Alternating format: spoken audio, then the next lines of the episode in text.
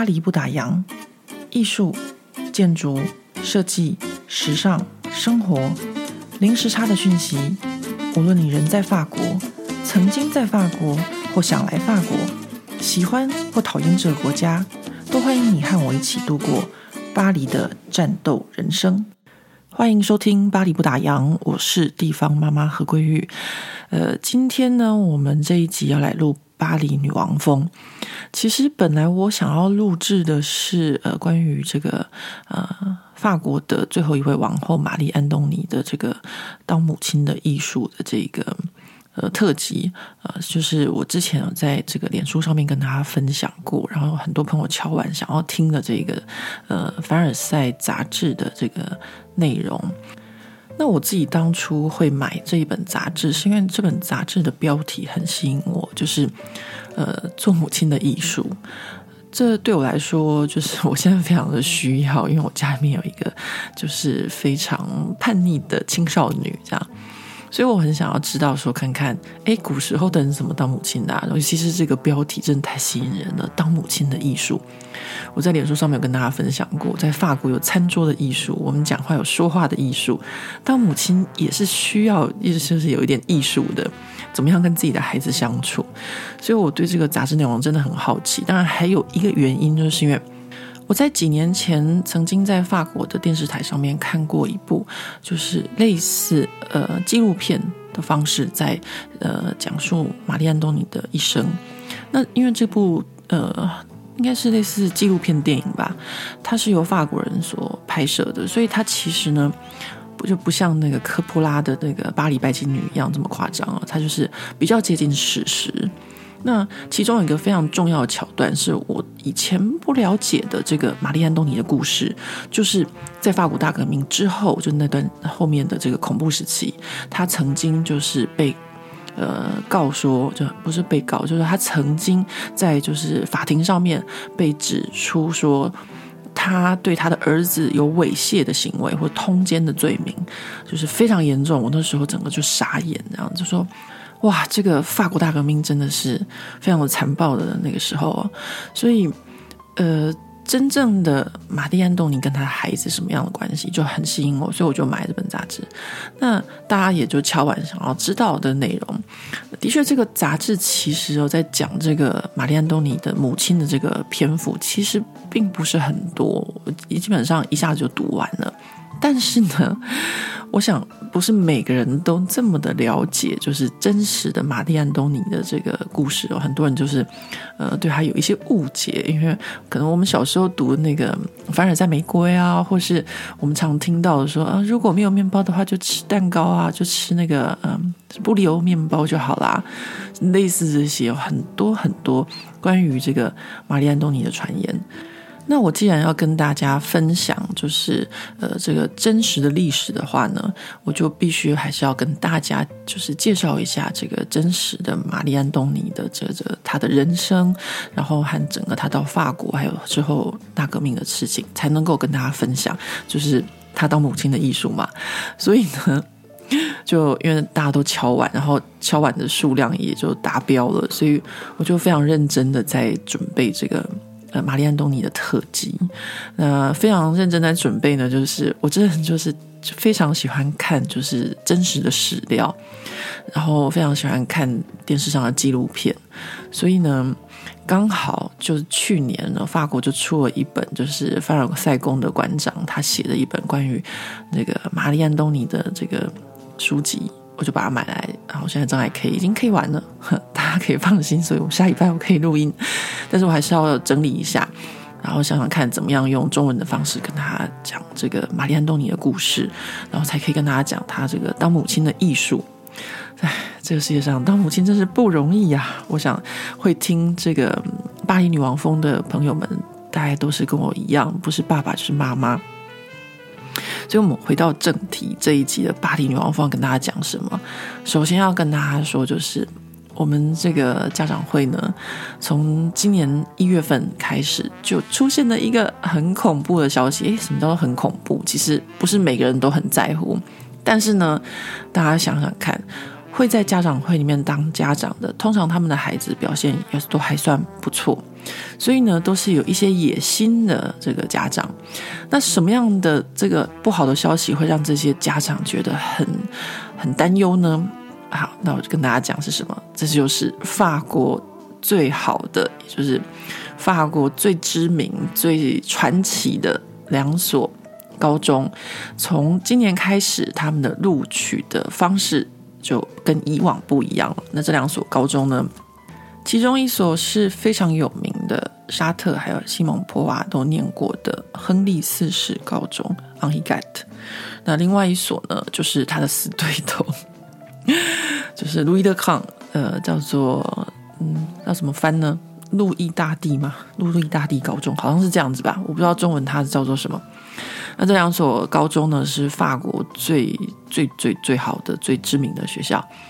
那据我们所知呢，这 o n i g a t 就是亨利四世，他们比较是文科比较强，然后呢，路易大帝路易勒康他就是理科比较强。那这两所高中呢，一月份就开始，就是说他们不再像以前一样的录取标志。以前是怎么样录取？当然就是收最好的学生嘛。法国就是精英制，所以呢，他们就会有就是来自就是全法国最优秀的学生，那就是呃像。台湾可能就像建中北一女吧，她还是 就是像这样子。那他们今年开始呢，就修改了他们的录取的方式了。那他们这个修改录取方式的主要原因就是。因为法国这个老是为人诟病的精英制，所以呢，他们就想要消弭一下这个，就是社会上的这个怎么说呢？不是叫做贫富差距，叫做就是精英跟一般的这个差距啊。所以他们就整体就改了这个录取方式。那他这个录取方式现在变成怎么样呢？来，我来跟大家分享一下。首先呢，这个影响最大的就是你的居住地址。你的居住地址呢？他们总共分成三种啊，就是如果你是居住在比较不好的地方，你可以拥有很高的积分。这个分数有差多少？你知道吗？就是你居住在最不好的区域的小孩子的学生，你会有三万两千六百四十分。那住在最好的一区的孩子，他们就只有一万六千八百分。就是嗯，差不多就是一半吧啊。那住在中间的呢？住在中间的也没有好到哪里去，住在中间的只有一万七千七百六十分。所以呢，就是要给一些住在比较不好的区域的孩子，给他们机会。那接下来呢，就是让很多小孩子或是。就包含像我女儿吧，她就不是很高兴，她觉得说，如果这样的话，我就不用拼啦，因为当然她也想要拼到最好的学校，虽然她现在学校已经是就是排名前五了，但是她想要就是去那个神话级的学校那种，真的就是你讲到这两所学校，就对她大家来说就是会哇哦这样子的，就是把你当神一样崇拜。那他就觉得说，那如果像现在这样的情况，他就不用去了，不用努力了。为什么？因为学校成绩，学校成绩你最多只占到九千六百分。OK，那学校成绩这样加完之后呢，还可以有一个 bonus。那这 bonus 是什么呢？那他听完可能会觉得更扯。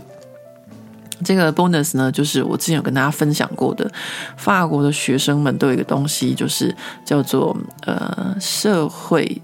呃，地位指标就是你这个家庭的呃，在这个国家的社会地位是什么样的情况？那这个社会地位指标就是看你的父母亲的工作。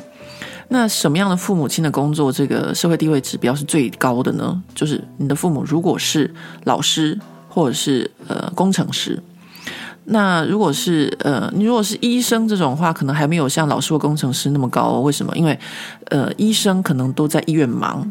他们没有那么多时间在家里面照顾孩子，但是呢，如果是老师或是工程师的，就是这个职业，他们对孩子的教育都还蛮重视的，所以这两个行业是这个社会地位指数最高的这个行业。那如果你的孩子是就是社会地位指数很高的话，那他就是这个完全没有 bonus 零，好零分。那如果呢，你的这个社会地位指数很低的话，你就可以。增加一千两百分，那如果是一般的话，就是加个六百分。那还有就是说，还有另外一个 bonus，就是如果你领奖学金的话，你可以再加六百分。大家都知道，这个是在法国呢，领奖学金并不是说你的成绩很好你领奖学金，而是说你家没有钱啊，你需要社会或者政府上面的补助，你才会去领奖学金。所以这基本上回到那个居住地址一样，其实基本上只要居住地址好，你马上就是分数很高，所以才会让就是像我女儿或者是一些比较好的学生就觉得说，那我不用拼啦，反正我怎么拼都没有用，一个居住地址就定生死。那讲到这就很有趣啦。我说过，我女儿他们学校就是在富人区嘛。那这个东西呢，就是法国教育部一出来之后，哇，整个就是我们这个女王蜂就炸锅了。怎么说呢？哎，他们全部都是在居住地址，就是全法国最贵、全巴黎最贵的这个 地段上。所以他们的小孩怎么办呢？是不是？所以他们就会很在乎、很担心这件事情。那你要知道，这些孩子他们就算是在这个居住地址上面，就是已经没有什么呃，没有什么分数了。那更糟的是，有些孩子他们成绩又不好啊，不是说你住在比较贵的地段，你的小孩成绩就会比较好。所以呢，这时候你我之前跟大家讲过，我们这个就是右派的家长代表会里面，就突然间出现不少关于就是。不少像是左派的言论啊，就是哦，我们这个我们现在就要跟那个左派家长会一起，就联合一下来抗议这个不公平的事情。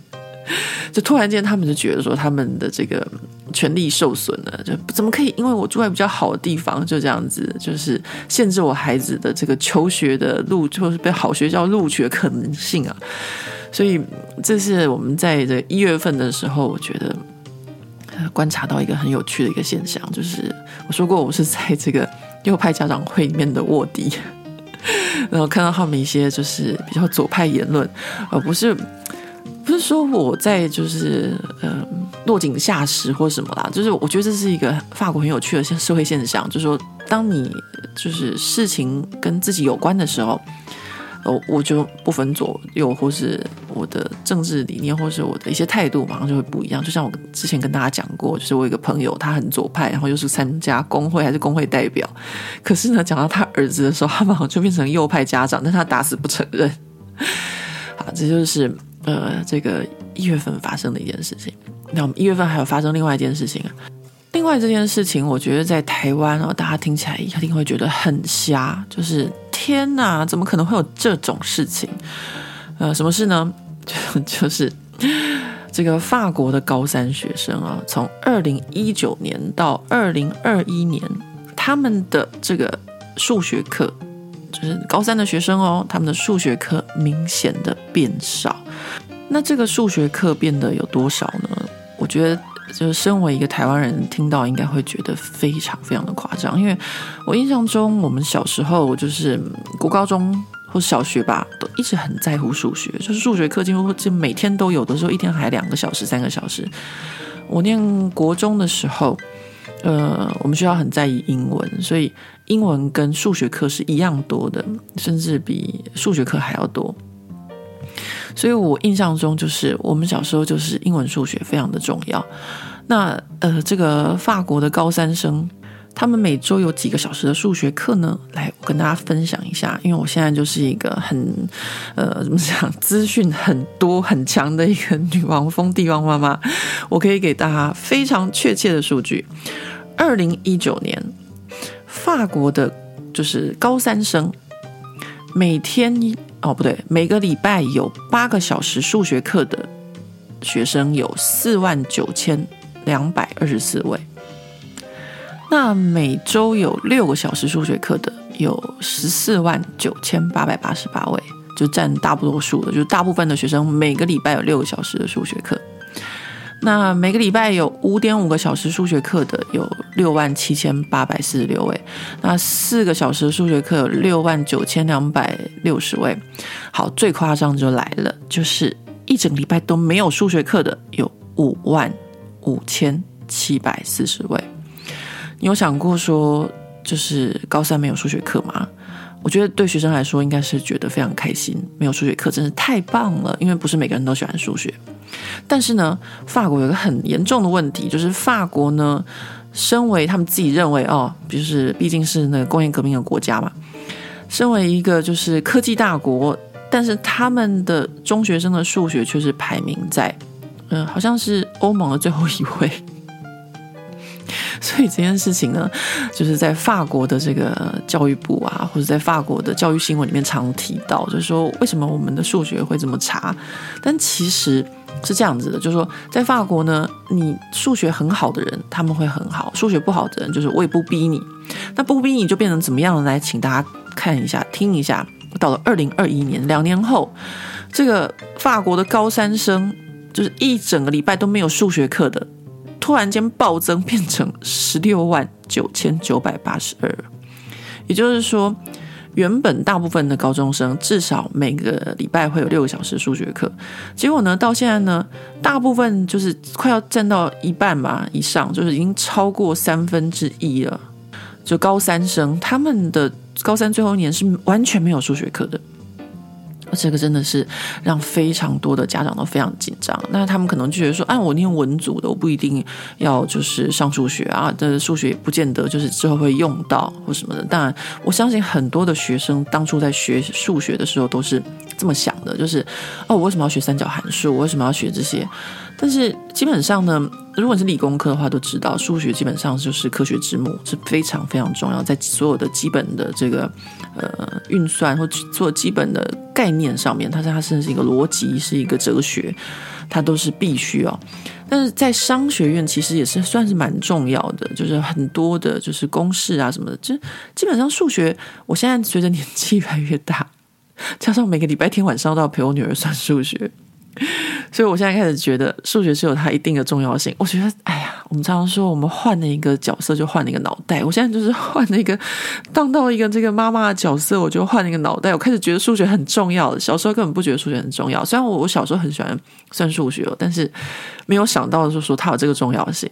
所以呢，呃，这就是我们现在法国这个教育的一个，呃，怎么说呢？一个困境吧，就是没有什么数学课。那你说没有什么数学课？当然，这个有很重要的一个原因就是，这个数学老师难找啊。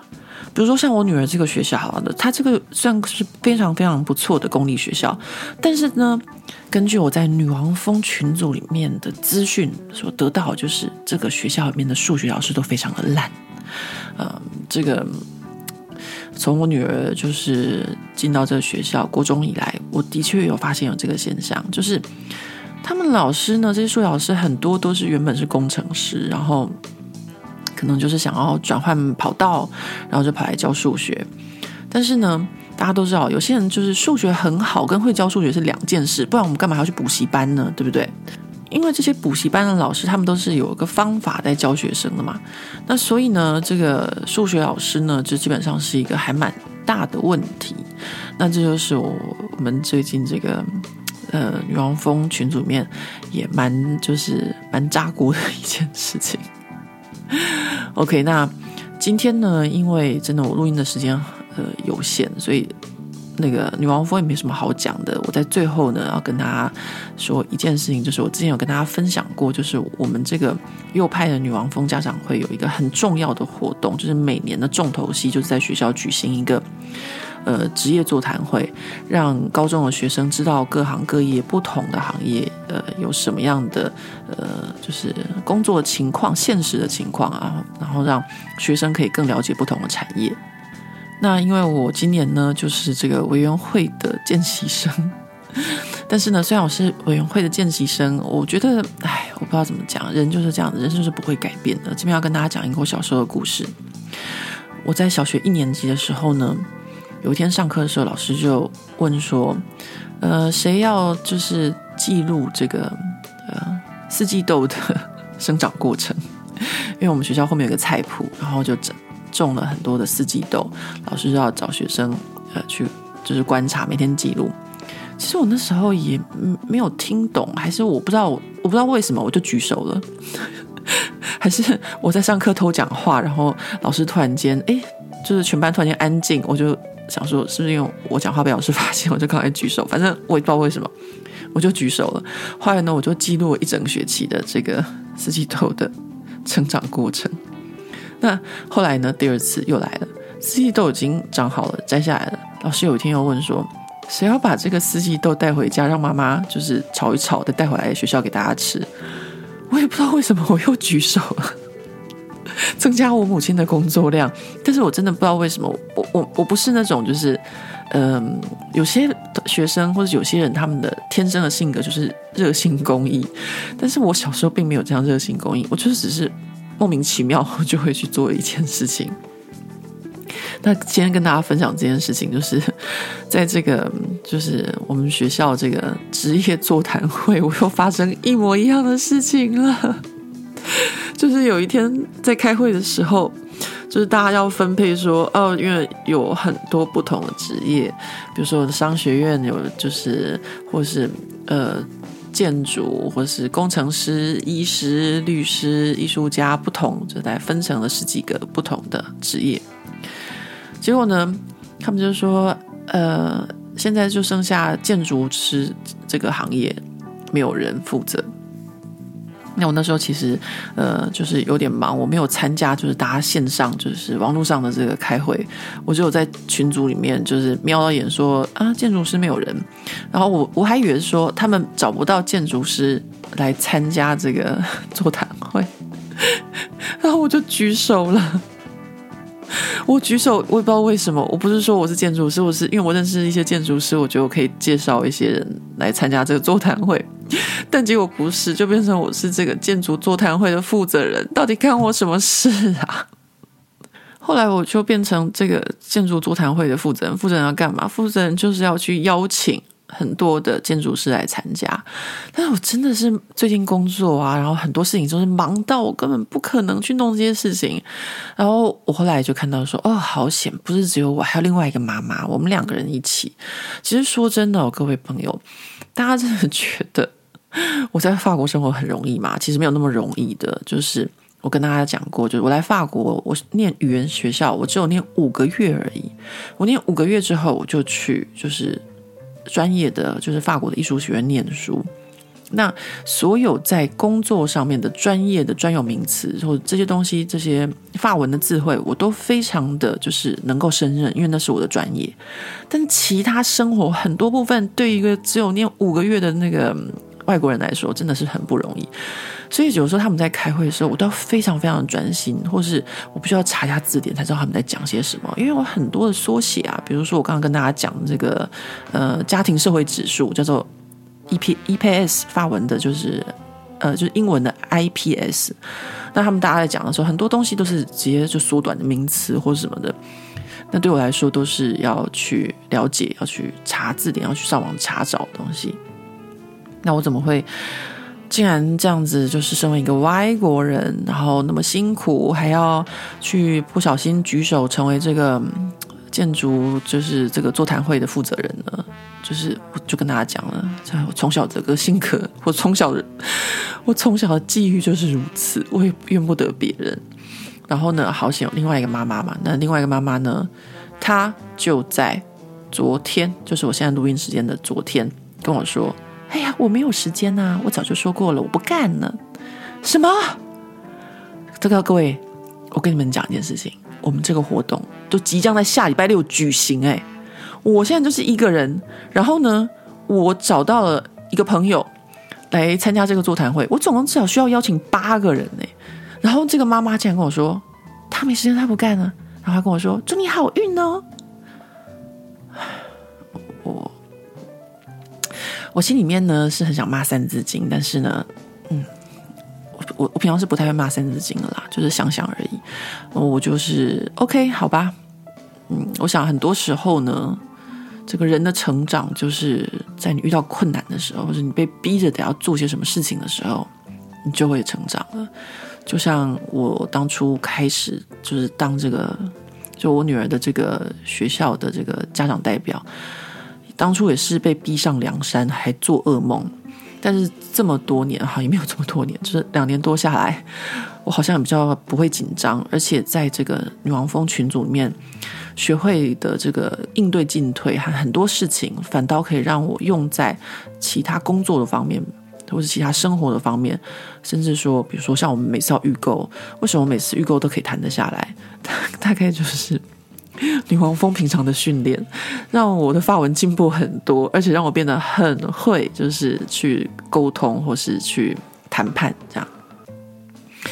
所以呢，大家现在就祝我好运吧。昨天我得知这个妈妈她不干了之后呢，我就，嗯，我没有哭啦，我就牙关一咬，然后呢，回家就跟我另外一半说：“快点把你所有同学名单给我，因为他在法国是念建筑学院的，所以我就要从他的老同学开始下手。我就可以跟他说：‘你把你最好的朋友死党。’”某某某的电话给我，我马上打电话问他要不要来。那我另外一半就说：“哎呀，他不会的啦，我跟你讲，他是一个 no man。我跟他约吃饭，他也说 no。然后我跟他说要喝一杯，他也说 no。喝咖啡，他也 no，永远都是 no。这个人就是哦，每天都只关在家里面，他不会答应你的啦。他是一个 no man。我说我不管，电话拿来。然后呢，我本来就是要跟我另外一半说，我觉得你的朋友会答应我，然后我跟你赌五块钱这样。”从小大哥上次也跟我打赌五块钱，我从小到大打赌都是五块钱，然后小时候是五块钱的新台币，现在是五块钱欧元。中央大哥上次要跟我打赌五块钱的比特币，被我拒绝。但是呢，我就有点后悔，因为那个我另外一半还没有答应跟我打赌，他朋友电话就接通了。哎，结果你看，果然我跟他说，嗯，我现在是我女儿学校的这个家长会的这个委员，然后我们在。做这个活动，我想要邀请你，就是下礼拜六来参与，什么什么，人家一口气就答应了，好吗？谁不知道我，我这个外籍妈妈有多辛苦啊？所以，我真的非常感谢，就是说，我觉得我一路在法国以来，就是说，有很多很多的贵人，很多很多的朋友帮我，所以我也常常会有一些就是网友私讯来问我一些问题啊，或者说他们小孩要来法国念书啊，或是。一些年轻的学生，他们自己问我问题的时候，我也都会回答他们。就是因为像这样的原因吧，我觉得我一直都有很多人帮助我，所以当别人有需要、有问题的时候，我也会回答大家。好，那这个今天的这个巴黎女王风呢，就到此为止。感觉上好像很不诚恳，对不对？没有什么重点。但是大家也知道，像我们这种妈妈的议题哦，都是这一类型的，就是升学啊，然后学校制度啊什么的，都是像这样子的。所以呢，呃，我平常会比较喜欢，就是做一些就有主题性、有历史的，有一些呃资讯在里面的这个 p o c a s t 跟大家分享。呃，因为我自己平常在听这个 podcast 的时候也是一样，比较喜欢听一些知识性的，或是像我，我平常很少会看电视剧哦，我大部分都是会看这个，就是纪录片。我非常喜欢看纪录片，各式各样的纪录片，讨论各种主题，有的非常严肃，那但是呢，就是这样子的内容我才会花时间去看。所以呢，下一次就是下个星期，我就会跟大家分享这个玛丽安东尼。当母亲的艺术。那如果你不想要听关于母亲的部分，也没有关系，你可以听玛丽安东尼的，就是她的故事，而且是真实的历史故事。呃，那就这样子喽，下回见。